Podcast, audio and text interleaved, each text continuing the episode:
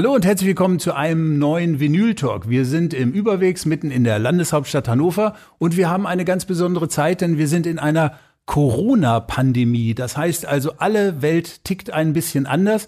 Und wir wollen heute mit jemandem sprechen, der sich, glaube ich, ganz gut auskennt mit dem Thema Krise und der auch weiß, was man dagegen tun kann. Ich freue mich sehr, dass heute Dr. Christoph Kolbe bei uns ist. Er ist Psychotherapeut und Existenzanalytiker. Hallo Christoph. Hallo, Uwe. Ich freue mich sehr. Ich habe gerade schon gesagt, wir sind in einer ganz komischen Phase. Die Corona-Krise hat uns erreicht. Darum sitzen wir auch im Vinyl Talk etwas anders. Unsere Stammzuschauer sehen das gleich. Wir haben den Abstand hier gehalten. Wie fühlst du dich? Wie geht es dir? Mir geht's gut. Ähm, und ich bin froh, ganz viel Zeit zu haben für Dinge, die mir schon lange durch den Kopf geistern. Und habe natürlich, wie viele, glaube ich, in dieser Zeit sehr viel aufgeräumt und Ordnung geschaffen. Ich brauche das immer dass die Dinge gut strukturiert sind, damit ich die Fülle dessen, so was meinen Alltag ausmacht, gut bewältigen kann. Und jetzt gehe ich äh, interessante Projekte an und eins davon ist ja das, was wir hier gerade tun. Und Aufräumen war schon ein guter Hinweis, weil beim Vinyl-Talk bringt man ja immer die Scheiben seines Lebens mit. Und du hast mir erzählt, du bist auch in den Keller gegangen und hast mal die Plattensammlung gestöbert. Ich würde dich ja bitten, mal die erste Platte rauszuholen, damit wir dich ein bisschen kennenlernen. Du bist Jahrgang 55 genau. und da genau. weiß man immer auch so ein bisschen, welche Musik vielleicht jemanden begleitet hat. Welche Platte hast du mitgebracht? Also, die erste Platte, die ich hier zeigen möchte, ist Her. Das heißt, hier die deutsche Fassung, Originalfassung aus dem Jahre 1968, Haare. Mhm. Und es war auch meine erste Veranstaltung, wo ich in ein Konzert gegangen bin. Äh, und eine sehr prägende Zeit, nämlich die Zeit der Studentenbewegung in den 68er Jahren. Ich habe zu der Zeit in Frankfurt gewohnt, ja. habe das hautnah mitbekommen. Ich habe heute in meinem Keller noch alle Flugblätter aus dieser Zeit, die ich gesammelt habe. Die Schulen wurden immer wieder geschlossen. Und mein altehrwürdiges Gymnasium war nach dieser Phase, dieser Zeit im Grunde nicht mehr das, was es vorher war. Die Lehrer haben uns gefragt, ob sie mit dem Unterricht beginnen dürfen.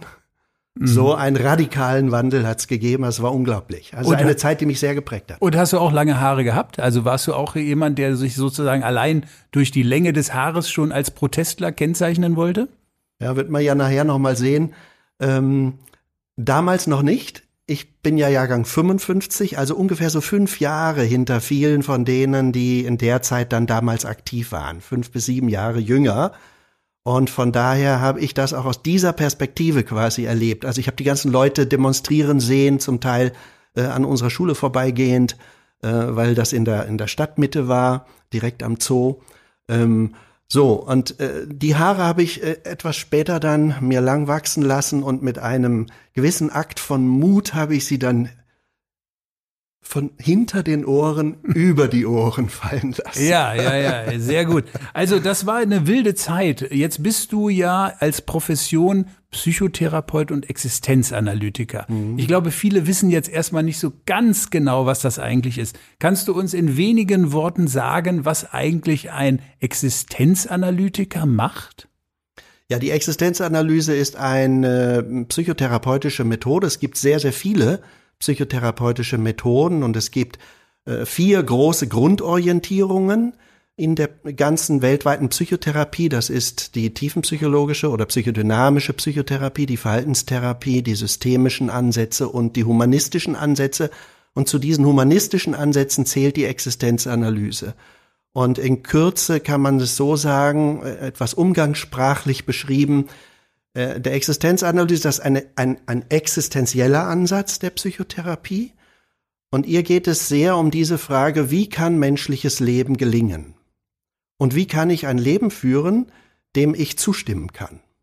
Wo ich dem, was ist, ähm, äh, meine Zustimmung geben kann, wo ich mit den Dingen, die auf mich zukommen, umgehen kann und sie äh, so forme oder mit ihnen so umgehe, manchmal auch indem ich Haltungen einnehme, aber manchmal auch indem ich etwas verändere, so dass ich am Schluss sagen kann, das war ein gutes Leben, das war mein Leben, so will ich leben, das will ich tun. Mhm. Das ist so ein bisschen entstanden nach meiner Recherche, korrigiere mich, wenn ich da falsch bin. Viktor Frankl hat sich diesem Thema gewidmet und er hat es gewidmet, äh, er hat sich dieser Zeit sozusagen äh, sehr stark beschäftigt in der Weltwirtschaftskrise, also in einer Zeit, so Ende der 20er Jahre, der große Börsencrash, wir erinnern uns, war 1929, also die Welt war auch ein bisschen außer aus den Fugen geraten.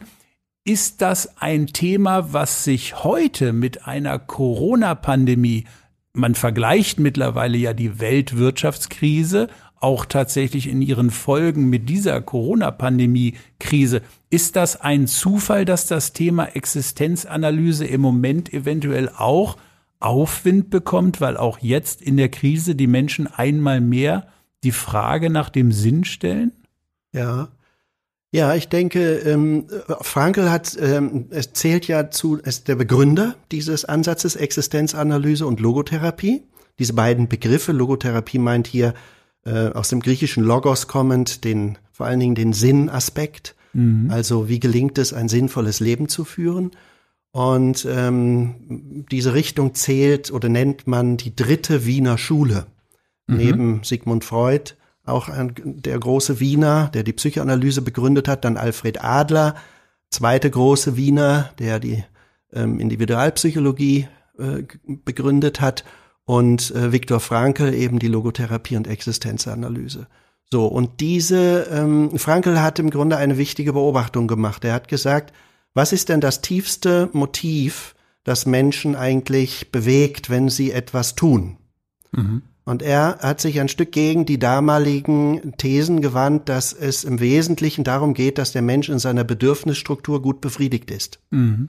Dann würde alles, was wir tun, im Grunde auf uns und unsere Bedürfnisse rückführbar sein und dann eigentlich gut sein in dem Moment, wo diese Bedürfnisse befriedigt sind. Mhm. Und Frankel sagt, ähm, es geht um mehr im menschlichen Leben, insbesondere im menschlichen Leben. Ja, mhm. wenn man, wenn man sonstiges Leben mit hinzunimmt, dann kann man das sehr gut verstehen, mhm. Äh, dass es von der Bedürfnisstruktur her verstehbar ist, ja. Mhm. Aber wenn man den Menschen anschaut, dann hat er gefragt, was ist jetzt das Wesen des Menschseins? Was mhm. ist das Wesen, äh, was, was, was insbesondere den Menschen ausmacht und kennzeichnet? Und er hat an dieser Stelle äh, sehr stark die eben diese Sinnfrage in den Vordergrund gestellt. Mhm. Und jetzt hat er festgestellt, und da ist der Bezug zu deiner Frage eben, dass wir in einer Zeit leben, wo viele Orientierungen verloren gegangen sind. Ja. Zum Beispiel moralische Werte, religiöse Prägungen und so weiter sind, mhm. ähm, haben nicht mehr die Verbindlichkeit mhm. und die mhm. Gültigkeit mhm. für die Menschen, wie sie sie einmal äh, in, in früheren Jahren hatte. Mhm. Und das ist jetzt die große ähm, Herausforderung gewesen, wie kann man Menschsein verstehen und wie kann der Mensch sich orientieren ja. in einer hochkomplexen und dann auch noch durch eine Krise zugespitzten Zeit, so dass er ein gutes Leben findet. Wenn mhm. es nicht aus den überkommenen Antworten einer Gesellschaft, einer Philosophie oder einer Religion kommt. Mhm. So ein chinesisches Sprichwort sagt ja, wenn der Wind des Wandels weht, bauen die einen Mauern und die anderen Windmühlen. Das heißt also, jeder hat seine ganz eigene Perspektive, wie man mit so einer schwierigeren Phase umgeht. Mhm. Was glaubst du, werden im Moment gerade eher Mauern gebaut oder entstehen viele Windmühlen in den Köpfen der Menschen oder in der Gesellschaft? Na, ich denke beides. Ja, es wird die geben, die die Windmühlen bauen und es wird die geben, die diese Gelegenheit nehmen, um Mauern hochzuziehen. Mhm. Und das hat eine klar, das hat eine Erklärung. Mhm. Weil alles, was, was aus der Welt auf uns zukommt, und ich, so würde ich diese, diese Situation, in der wir gerade stehen, erstmal verstehen, mhm. dass da etwas passiert, das in dieser Welt auf den Menschen, auf uns als Menschen zutrifft, und wir müssen uns dem stellen, ob wir wollen oder nicht. Und jetzt kommt es darauf an, auf welchen Boden das in uns fällt. Mhm. Und wenn wir im Grunde eine gute innere Stabilität haben, wir Therapeuten sprechen dann von einer guten Ich-Struktur, ja. zum mhm. Beispiel, die ein Mensch hat. Mhm. Ja, wenn wir, wenn wir eine gute Stabilität in uns finden, dass wir zum Beispiel nach wie vor zuversichtlich bleiben, dass wir daran glauben, dass wir das bewältigen können und so weiter, mhm. dann werden wir eher fragen, welche Möglichkeiten liegt in dieser Situation. Mhm. Und das sind wahrscheinlich die Windmühlenbauer. Mhm. Ja. Und, und diejenigen, die wiederum jetzt geprägt sind von Ängsten, Befürchtungen, Sorgen, die bekommen natürlich Wasser auf die Mühlen, mhm. weil sie im Grunde durch diese Situation viele Gründe ins Feld führen können, warum das alles sehr furchtbar und schwer ist und ganz schlimm ist. Und für einige ist es ja tatsächlich auch sehr schlimm. Ja. Und manchmal ist es besonders aus psychologischer Sicht, therapeutischer Sicht problematisch, wenn sich das beides paart. Also mhm. wenn eine Situation existenziell sehr zugespitzt ist, also zum Beispiel ähm, materielle, ähm, materielle Sorgen jetzt in dieser mhm. Zeit mhm. und gleichzeitig eine Ängstlichkeit ja. äh, einen Boden hat. Es gibt eine Zahl, die ist heute veröffentlicht worden. Wir sind gerade so Mitte äh, April, der so, äh, sogenannte Konsumgüterindex. Das heißt also, Konsumklimagüterindex, so heißt es, glaube ich, genau. Das mhm. ist so ein bisschen die Stimmungslage bei den Konsumenten ja. und der ist geschockgefroren worden. Minus 23 Prozent. Also gerade heute wurde verkündet, dass die Zuversicht der Konsumenten sehr, sehr gering äh, mittlerweile ausfällt. Das heißt also, man plant nicht mehr die Anschaffung des neuen Autos, man überlegt sich das nochmal. Also das ist ja ein bisschen geprägt durch Angst. Angst vor, wie geht das mit der Kurzarbeit weiter? Vielleicht die Sorge um den Job überhaupt. Was passiert überhaupt noch? Medizinisch kommt das vielleicht auch noch hinzu. Was würdest du eigentlich im Moment so als Grundtenor den Menschen sagen, die jetzt verunsichert ist? Was ist dein Tipp wenn ich das so ein bisschen lax sagen darf, wie man jetzt in so einer Situation umgeht und einfach dieses Thema, ich will jetzt aber Windmühlen bauen, wie man das so ein bisschen stimulieren kann. Mhm. Also ich glaube, wir sind herausgefordert im Vertrauen. Mhm. Ähm, Im Vertrauen, dass es wieder eine gute Zukunft geben wird. Das ist das Vertrauen in die Welt.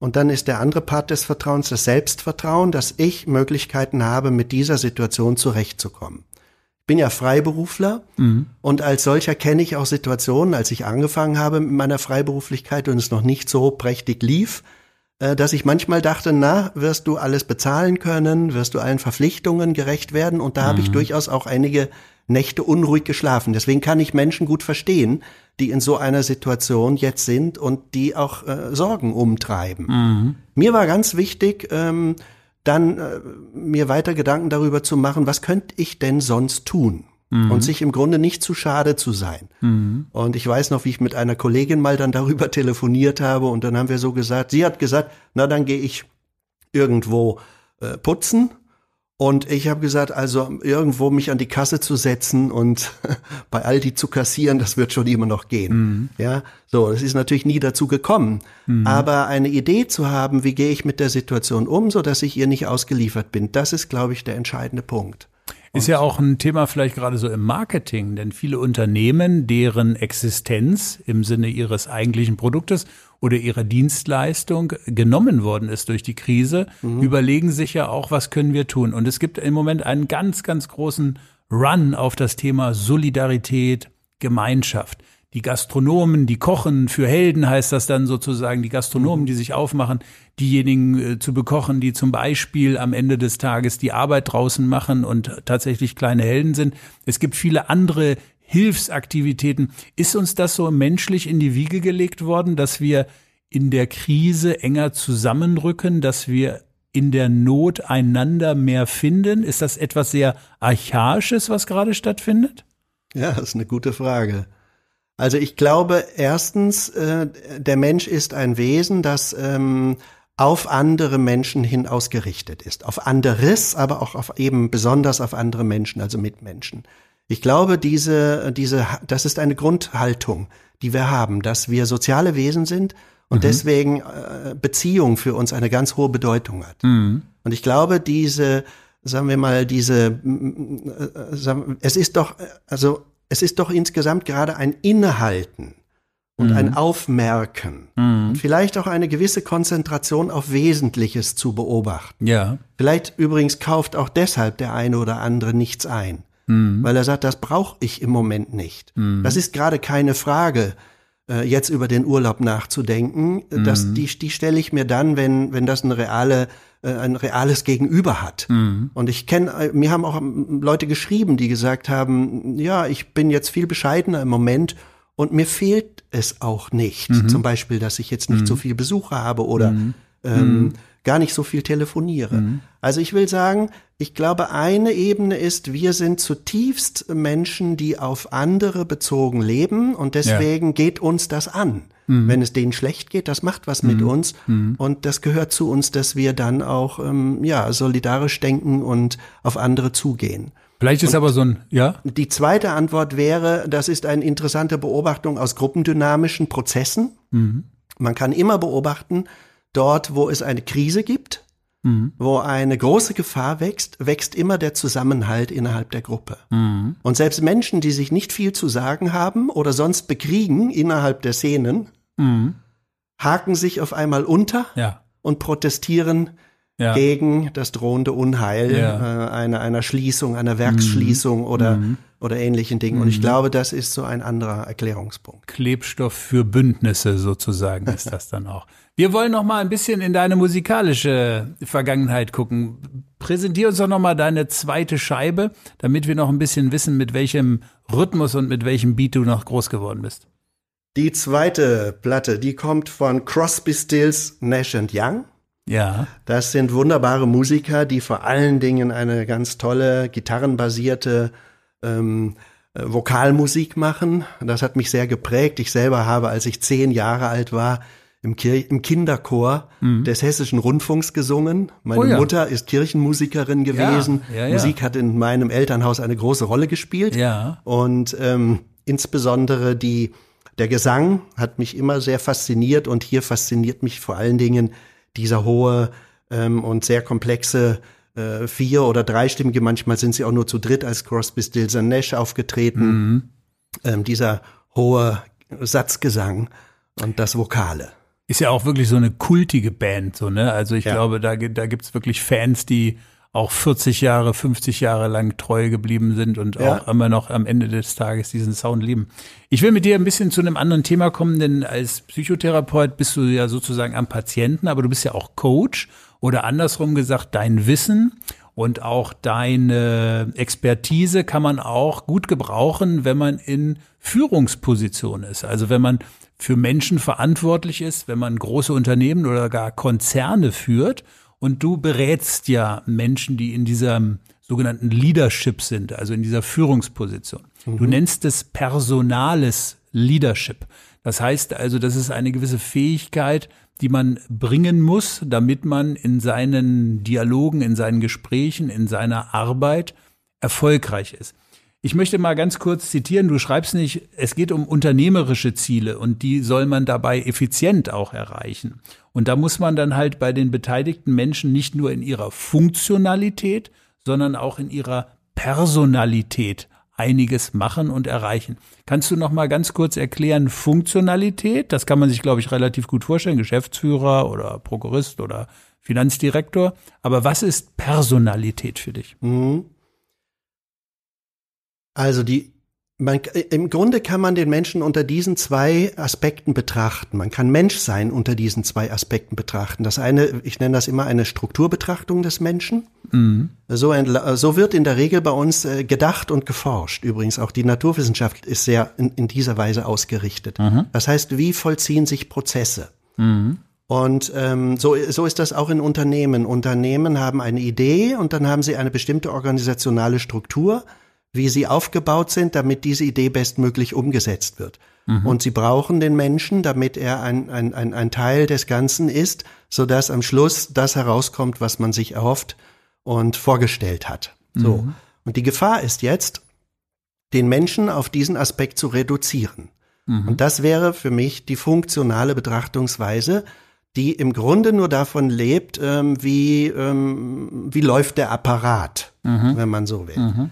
Jetzt ist aber das Problem, dass die Menschen keine Roboter sind, sondern dass sie Menschen sind. Mhm. Und deswegen geht es jedem Menschen immer auch um etwas. Mhm. Und die ganz großen Enttäuschungen, die immer wieder abends nach der Arbeit äh, ausgesprochen werden, zu Hause, in der Familie, unter Kollegen und so weiter, das sind ja in der Regel Enttäuschungen, dass man mit dem, worum es eigentlich einem wesentlich geht und ging, nicht zum Zuge kam und sich ein Stück weit reduziert erlebt auf diese Ebene der Funktionalität. Mhm. Und meine These ist, je mehr es äh, einem Unternehmen gelingt, eine Kultur zu schaffen, in der Menschen sich als Menschen begegnen können. Und dafür mhm. ist jetzt der Begriff des Personseins mhm. reserviert.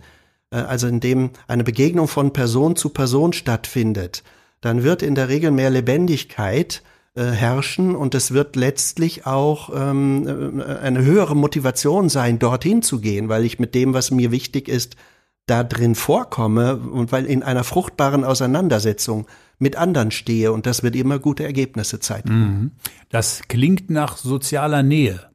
Also soziale Nähe als eine Grundvoraussetzung. Wie würde man im Moment mit sozialer Distanz, die uns die Krise so ein bisschen verordnet, in dieser Theorie arbeiten können? Kann man das kompensieren? Kann man die Qualitäten, ich darf mal kurz äh, vorgreifen, es geht ja so ein bisschen um die Thematik Wahrnehmungskompetenz, es geht um Dialogkompetenz, es geht um Abstimmungskompetenz. Kann man das persönliche Gespräch digitalisieren? Glaubst du daran, dass man diese Fähigkeiten, die man trainieren kann oder die du auch coachst, kann man die in einer Krise, so wie sie jetzt stattfindet, mit Videokonferenzen oder mit Telefonaten, kann man das kompensieren oder wie geht man damit um?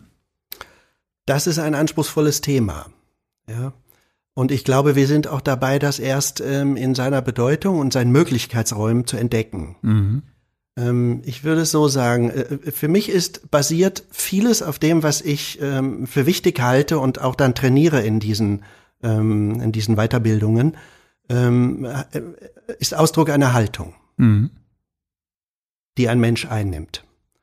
Und das, die kann man lernen, dass man äh, jemandem begegnet, so dass er sich angesprochen erlebt und im Grunde seine Antwort geben kann.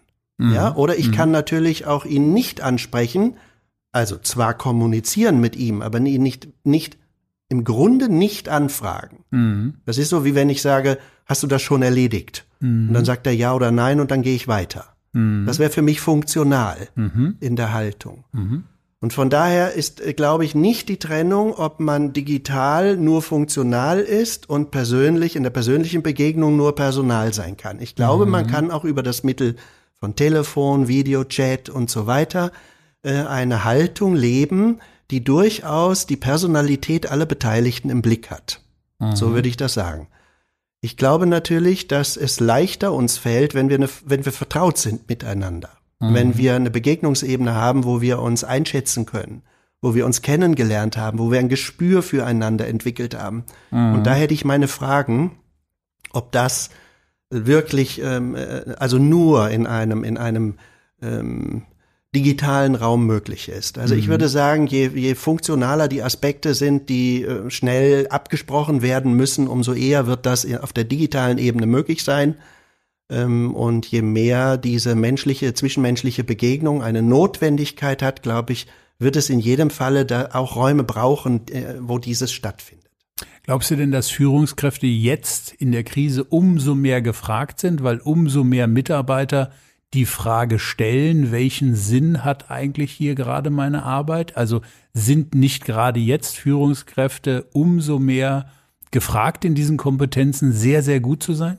Ja, das ist eine sehr gute äh, Frage im Grunde und, und Beobachtung auch. Ich, glaube, dass äh, für mich und ich unterscheide zwischen Manager und, Managern und Leadern. Mhm, mh. Und ich glaube, der, der managt, äh, sorgt dafür, dass die Prozesse nach bestimmten Kategorien und Strukturen bestmöglich ablaufen. Und ich glaube, jemand, der führt, als, als ein, ein, ein Leadership von seiner Haltung her einnimmt, ich glaube, dass der jemand sein wird, der sich zuwendet, mhm. zuwenden muss, mhm. der natürlich selber eine Vision vertritt und von etwas begeistert ist, aber der auch in die Begegnung treten kann mit anderen. Und ich glaube, dass sich danach Menschen sehnen, dass sie das erleben. Und ich halte das für ein, ein gewisses Merkmal modernen Unternehmen, Unternehmertums, dass ich bin sehr tief überzeugt, dass Unternehmen, die das können, mhm. zukünftig ähm, eine große Attraktivität ausstrahlen. Und wenn ich sehe, ich habe drei Kinder, äh, dass die sehr genau überlegen, wo arbeite ich? Mhm. Und in welches Umfeld bringe ich mich ein? Mhm. Dann glaube ich, wenn wir Arbeitsmangel haben, dass wir mhm. Menschen brauchen, die Dinge tun, mhm. ja, ähm, dass dann diese jungen Leute sich sehr genau anschauen werden, komme ich zum Zuge dort, wo ich ähm, mich dann auch beruflich einlassen möchte. Mhm. Es gibt ja im Moment so einen schönen Begriff der Systemrelevanz. Also man kann systemrelevant sein, weil man in bestimmten Branchen arbeitet, die existenzielle Funktionen haben. Also mhm. sagen wir mal die Lebensmitteleinzelhandel, das ist ein genau. systemrelevanter. Energieliefer. Genau. Jetzt die Frage so für die Mitarbeiter der Zukunft und auch für die heranwachsenden Generationen. Glaubst du, dass sich da auch was verschiebt durch die Krise, dass wir lernen, dass Gesundheit, Pflege, Altersversorgung, Erziehung, Bildung, dass das eigentlich wichtigere Faktoren sind als vielleicht Automobilproduktion oder Finanzwesen? Also glaubst du, da verschiebt sich auch gerade der große Kompass für die Welt von morgen so, wohin eigentlich die Reise für Jugendliche und Zukunft geht? Das ist schwer für mich vorherzusagen. Äh, aber ich habe die Hoffnung. Also mhm. die Hoffnung hätte ich, dass äh, uns immer deutlicher wird, wie sehr diese äh, Fragen der Zukunft auf Haltungen ruhen. Mhm auf äh, im Grunde einem, einem geistigen Fundament, das mhm. Menschen haben und das muss reflektiert sein. Ich bin übrigens sehr fasziniert über viele äh, äh, Begegnungen innerhalb dieser, ähm, dieser Szene, äh, über die Ernsthaftigkeit und die hohen ethischen äh, Maßstäbe, die viele Führungspersönlichkeiten in Unternehmen für sich eigentlich äh, äh empfinden, mhm. ja, und eigentlich als Haltung auch haben. Und ich mhm. glaube, es ist zu wenig psychologische Kenntnis an dieser Stelle den Menschen abzuholen, ihn mitzunehmen und ihm ähm, orient ihnen Orientierung geben zu können. Und da sehe mhm. ich eine große Zukunft und deswegen hoffe ich sehr drauf, mhm. dass es nicht nur dazu führt, wie wir jetzt ähm, Dinge wieder etwas besser und anders regeln, also ja. dass es nicht bei dieser Engführung bleibt, es nur ja. anders zu organisieren. Ja. sondern dass es wirklich zu einem Umdenken kommt, dass wir sagen, was ist wesentlich? Also das, das ist ja sozusagen dann vielleicht die große gesellschaftliche Windmühle, die wir ja. dann alle betreiben können, ja. die tatsächlich vielleicht unseren Konsum verändert, mhm. vielleicht unsere Klimadisposition, wie wir denn nun wirklich mit unserem Planeten umgehen. Also ich glaube, da ist ein Fenster gerade aufgegangen, genau. was mhm. sehr große Möglichkeiten uns offenbart. Wollen wir mal gucken, wie wir sie annehmen, beziehungsweise wer sie annimmt. Eine ganze Generation vielleicht, die auch geprägt wird durch die Krise. Also das bleibt bestimmt ganz spannend. Ich wollte dich ganz kurz so ein bisschen im, im Schnelldurchlauf nochmal zu diesen drei Kompetenzen fragen. Ja. Also die eine Kompetenz heißt Wahrnehmungskompetenz. Ja. Antoine de Exupéry, ein wunderbarer Philosoph, hat ja mal gesagt, das Wesentliche ist für die Augen unsichtbar. Mhm. Und auch du sagst, dass es eigentlich darum geht, beim, beim Verweilen und bei der Zuwendung eigentlich zu lernen, was ist eigentlich das Wesentliche. Wenn das Wesentliche jetzt eigentlich unsichtbar ist, erklär uns so ein bisschen, was du meinst oder was man als personales Leadership darunter versteht, besser wahrzunehmen. Also um den Menschen zu erreichen und um ihm überhaupt nahe zu kommen und um mit ihm in eine, im guten Sinne in eine Auseinandersetzung kommen zu können, ist für mich die erste Grundbedingung die Wahrnehmung. Mhm. Und äh, die meisten Menschen können nicht wahrnehmen, mhm. sondern sie sehen sich mit ihren Interessen im anderen. Mhm. Sie sehen nicht wirklich den anderen, sondern sie sehen das, was sie brauchen, das, was sie sich erhoffen, das, was sie wünschen oder auch vielleicht sogar etwas, was sie befürchten.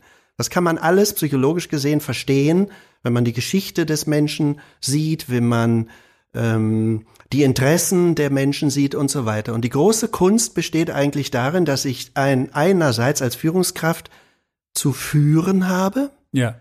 Und jetzt zunächst mal meine Interessen loslasse und frage, wer bist du? Mhm. Was bewegt dich zu diesem Thema? Mhm.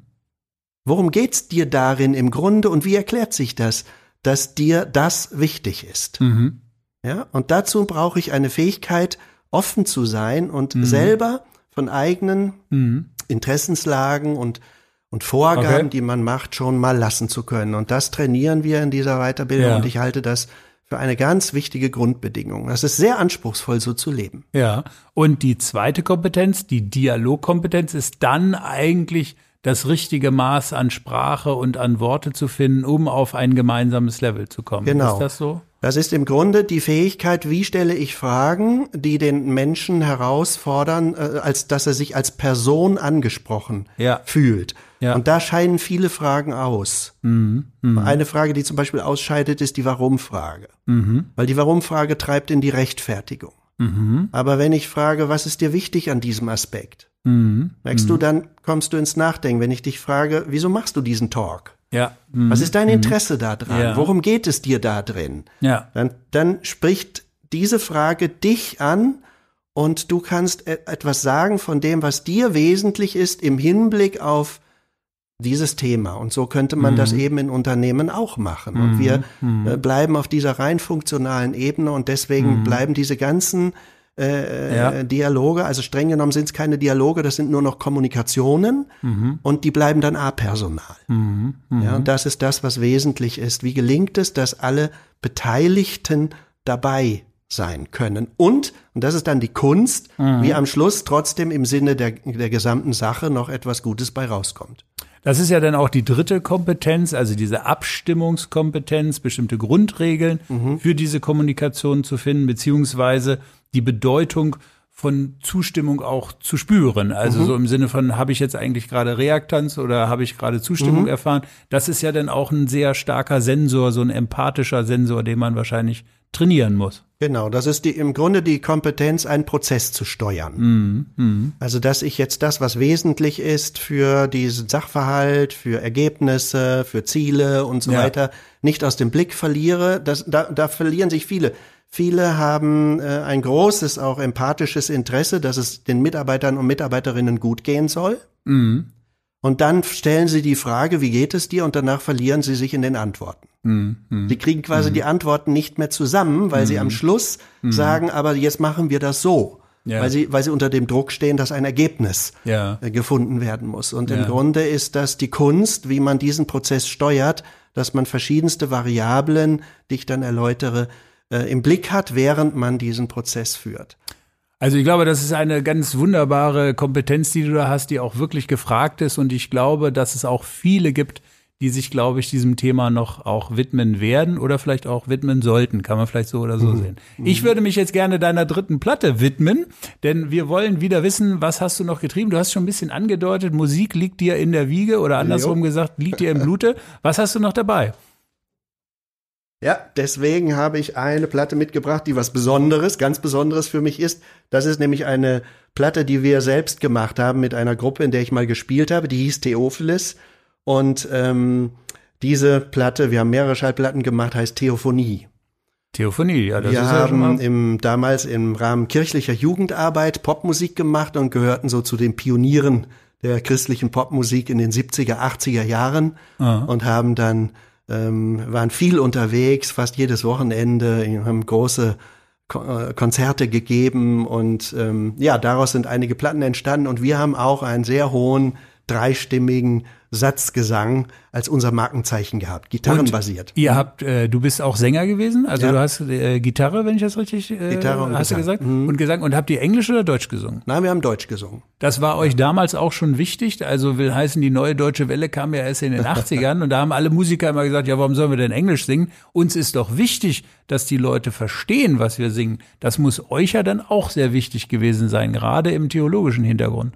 Ja, ganz sicher war das so. Also wir, also ich, ich würde sagen, diese Zeit war eine, eine sehr prägende Zeit auch für mich und uns alle äh, und auch eine Gunst der Stunde, da, weil es das in dieser Weise so noch nicht gab und dann im Grunde in die Kirche die Popmusik einzog und natürlich war mhm. das auch eine große inhaltliche innere Auseinandersetzung mhm. mit Fragen des Lebens, des Glaubens, mhm. der Haltungen, und äh, dem Versuch dazu Antworten zu ja. finden. Und ich mhm. glaube, dass wir sehr ehrlich äh, mhm. diese Texte geschrieben haben und gesungen haben und das mhm. hat äh, deshalb auch viel Resonanz gefunden. Ja, wunderbar. Also du bist ein wunderbarer Gast, weil ich glaube, es hat noch keiner seine eigene Schallplatte dabei haben können.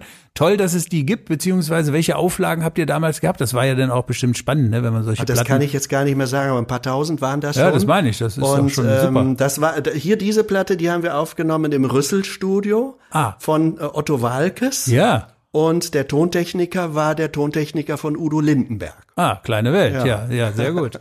Also, toll. Ähm, ich würde gerne so in unserer nächsten Runde so ein bisschen alles zusammenwürfeln, was wir eben gerade auch ein bisschen besprochen haben. Wir haben über Krise gesprochen, wir haben über Unternehmen und ihre Führungskräfte gesprochen. Und ich füge jetzt noch mal ein bisschen etwas zusammen, was du selber auch existenzielle Unternehmenskultur nennst. Also eine richtige, ich sag mal, strategische, größere Philosophie, wie man eigentlich Unternehmen führen kann oder sollte, etc. Ich wollte dich erstmal so ein bisschen zu dem Thema fragen. Glaubst du eigentlich, dass im Moment, wenn der wirtschaftliche Druck sehr hoch ist, also viele Unternehmen kämpfen ums Überleben, das muss ja. man einfach so sagen, kann man sich eigentlich mit diesen weichen Themen, du verstehst es richtig, eigentlich noch beschäftigen? Oder ist das, ist der ökonomische Druck so hoch, dass man sich sagt, sorry, das können wir uns leider nur leisten, wenn es uns gut geht? Wie würdest du sagen, ist die richtige Antwort? Naja, wenn du mich nach, nach, nach meiner richtigen Antwort fragst, mhm, mhm. nicht wie es vielfach gesehen wird. Ja. Ich glaube, das kenne ich, dass viele sagen, darum können wir uns im Moment nicht kümmern. Das sind die sogenannten soften Themen. Mhm. Aber ich glaube, ähm, alles, was wir tun, basiert auf Haltungen. Mhm. Letztlich. Mhm. Nicht, mhm. selbst wenn wir unter Druck stehen und diesen Druck bewältigen müssen, ist es umso entscheidender, auf welchen Haltungen das Fundament im Grunde ruht. Und von daher glaube ich, wenn diese Haltungen reflektiert sind und einen Spielraum geben, äh, dass ähm, Menschen sich da ähm, begegnen können, auseinandersetzen können und so weiter, dann werden sie diese Krisen in jedem Falle, äh, ich, ich finde, besser bewältigen, als wenn es nur äh, funktional administriert wird. Man sagt ja immer so schön, Krise stärkt einen auch, ne? Also ja. wenn man aus dieser Krise gestärkt rausgeht, dann ist man umso besser gewappnet für die Zukunft. Glaubst du, das wird auch in diesem Falle so sein? Also mit diesem doch sehr mächtigen Problem, was die gesamte Weltwirtschaft erreicht hat, also Stichwort Weltwirtschaftskrise, mhm. wird das auch hier gelten können, egal? Es dauert vielleicht nur länger, vielleicht? Ja, ich glaube, dass äh, diese Krise uns dazu führen wird, ähm, uns zwangsläufig allen Gegebenheiten zu stellen und das heißt alles durchaus auch nochmal in eine Frage zu heben. Mhm. Und das führt ja in der Regel dazu, dass wir aus der Komfortzone raus müssen mhm. und dass wir aus diesem tradierten Denken und dem tradierten Abläufen im Grunde innehalten und sagen, stimmen die so noch, passen die zu dieser Zeit? Sind das die richtigen Antworten auf die Fragen, die jetzt äh, zu klären sind? Mhm. Ja, und ich glaube, und so kenne ich das aus vielen Unternehmen auch, wenn sie sich einer Krise gestellt haben, indem sie sich wirklich diesen Herausforderungen gestellt haben, dann gehen sie in der Regel anschließend gestärkter und mit viel, ähm, äh, ja, und, und, und, und, und, und ähm, exakter für die Wirklichkeit positioniert. Mhm. Ähm, äh, durch die Welt. Das mhm. ist im Grunde in allen Lebensbereichen so. Das gilt nicht nur für Unternehmen. Ich glaube, das gilt auch für zwischenmenschliche Begegnungen. Das gilt mhm. auch für mhm. eigene Lebensthemen, zum Beispiel das Älterwerden. Mhm. Ja, das sind ja immer auch Krisenerfahrungen, mhm. wo wir jetzt plötzlich merken, es geht nicht mehr so weiter, wie es bislang weiterging. Und wir müssen quasi uns dem stellen und neue und eigene äh, und andere Antworten finden. Mhm. Und das ist jetzt eine große Herausforderung, das zu müssen, für viele und, für, und gleichzeitig. Mhm. Aber im Grunde, ja, so ist Leben. Ja, ja, ja, das stimmt. Ich hatte vorhin schon gesagt, du hast eine deutsche Gesellschaft für Logotherapie und Existenzanalyse in Deutschland mitgegründet, bist auch mhm. Ehrenvorsitzender. Du bist aber auch mittlerweile Präsident der Gesellschaft für Logotherapie und Existenzanalyse international. Mhm. Frage, sind wir Deutschen eigentlich bei diesem Thema vorbildlicher oder anders kulturell geprägt? Denn die Pandemie beobachten wir ja von China über USA, wir sehen das in Italien, wir sehen das in Österreich. Also das ist ja ein weltweites Thema. Frage, haben wir Deutschen eine besondere vielleicht Fähigkeit oder eine besondere Perspektive mit diesem Thema umzugehen? Oder glaubst du, dass wir einfach, sage ich mal, so ein bisschen, ja, irgendetwas besser können als die anderen? Oder können wir uns woanders was abgucken? Sicher, sicher, sicher, äh, äh, beides, ja. Also ich glaube, es gibt Spezifika, so wie man in der menschlichen Persönlichkeit äh, Spezifika unterscheiden kann, so kann man vielleicht auch in Kulturen, mhm. äh, in, in, in, in nation, nationalen Kulturen Spezifika unterscheiden. Und da würde ich schon sagen, eine gewisse Ordentlichkeit, eine gewisse Zuverlässigkeit, eine, mhm. eine hohe Qualität und so weiter. Mhm. Das sind schon, und Ernsthaftigkeit, mhm. äh, das sind schon Wesensmerkmale, die uns sicher auch helfen werden, mhm. einiges jetzt äh, als, als Stärke zu nehmen mhm. und ähm, äh, diese Situation zu bewältigen. Ich würde sagen, andere Kulturen haben dann andere mhm. äh, Stärken und Möglichkeiten und das wird dann für die der Aspekt sein, der ähm, äh, mit dem sie äh, in einem bestimmten Themenaspekt des Ganzen ja. dem ja. wieder voraus sind. Ja, ja also ich, ich, so so würde ich das gerne verstehen wollen. Mhm. Was mhm. ich vielleicht grundsätzlich sagen kann, ist ähm, wir in diesen westlichen, in dieser westlichen Kultur haben erstens mhm. eine Prägung, dass die, dass die individuelle Selbstbestimmung des Einzelnen eines unserer höchsten Güter ist. Mhm. Das ist eine unglaubliche Stärke.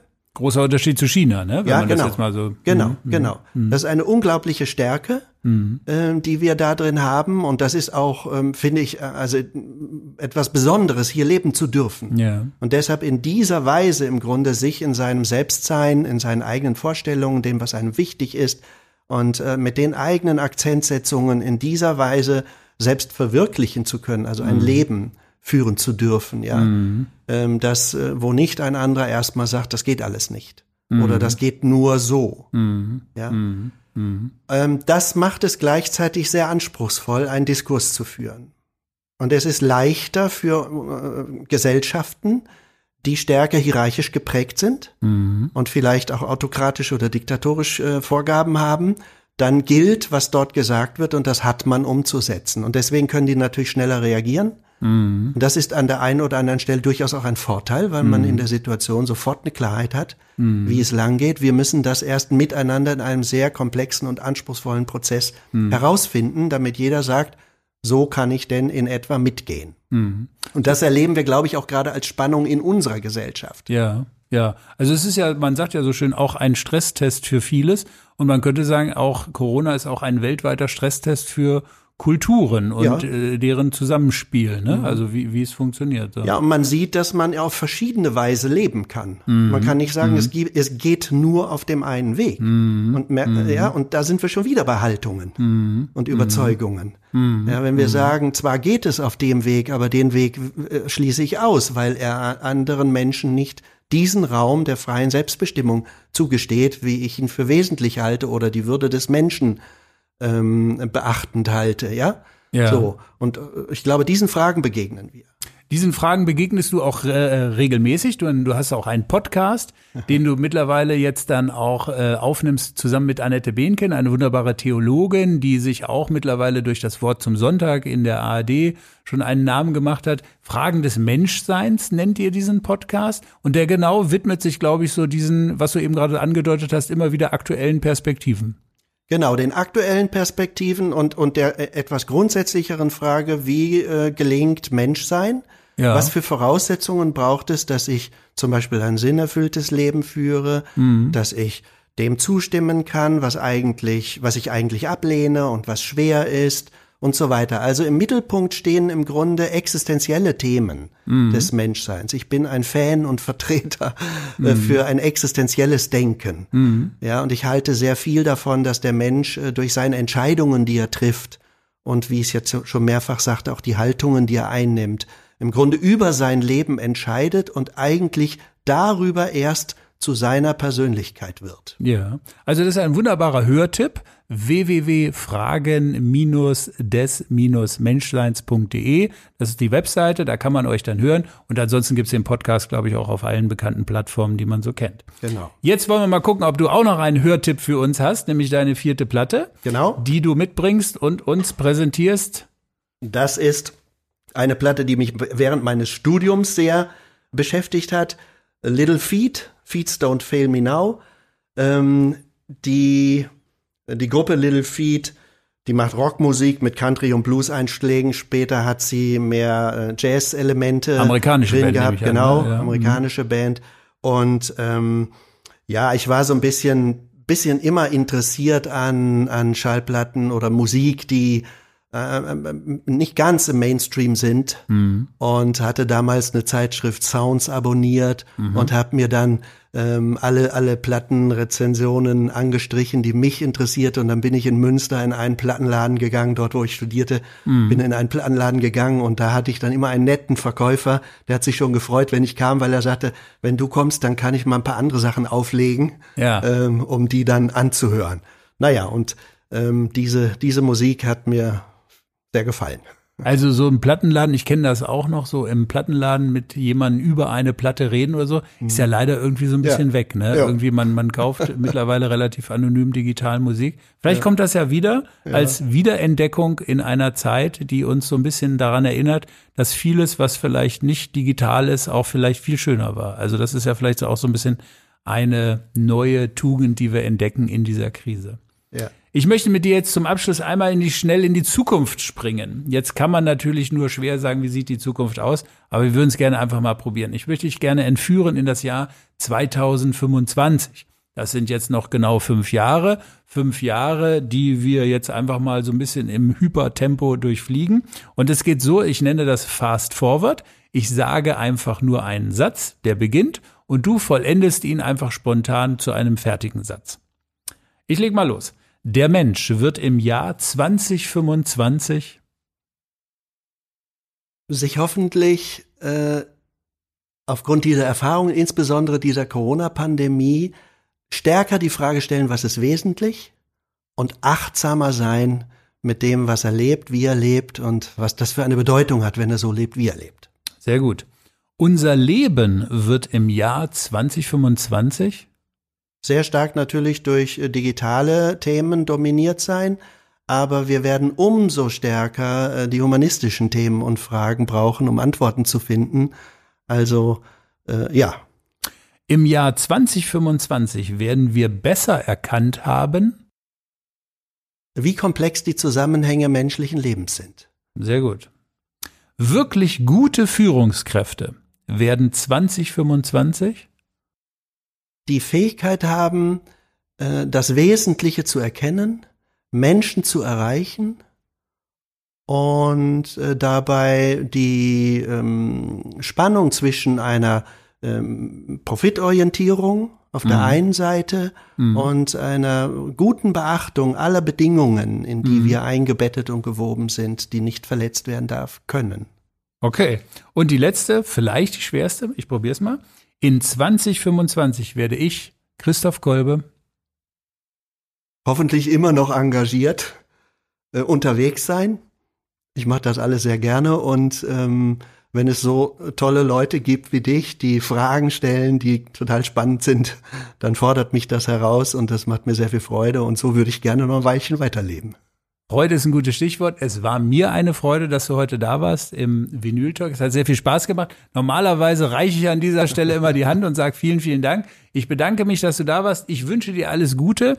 Ich freue mich darauf, wenn wir in Kontakt bleiben. Beim Fragen des Menschseins höre ich gerne mit rein. Und wenn auch Sie Spaß gehabt haben an diesem Talk, dann schalten Sie doch einfach beim nächsten Mal wieder ein, wenn es heißt Vinyl Talk im Überwegs.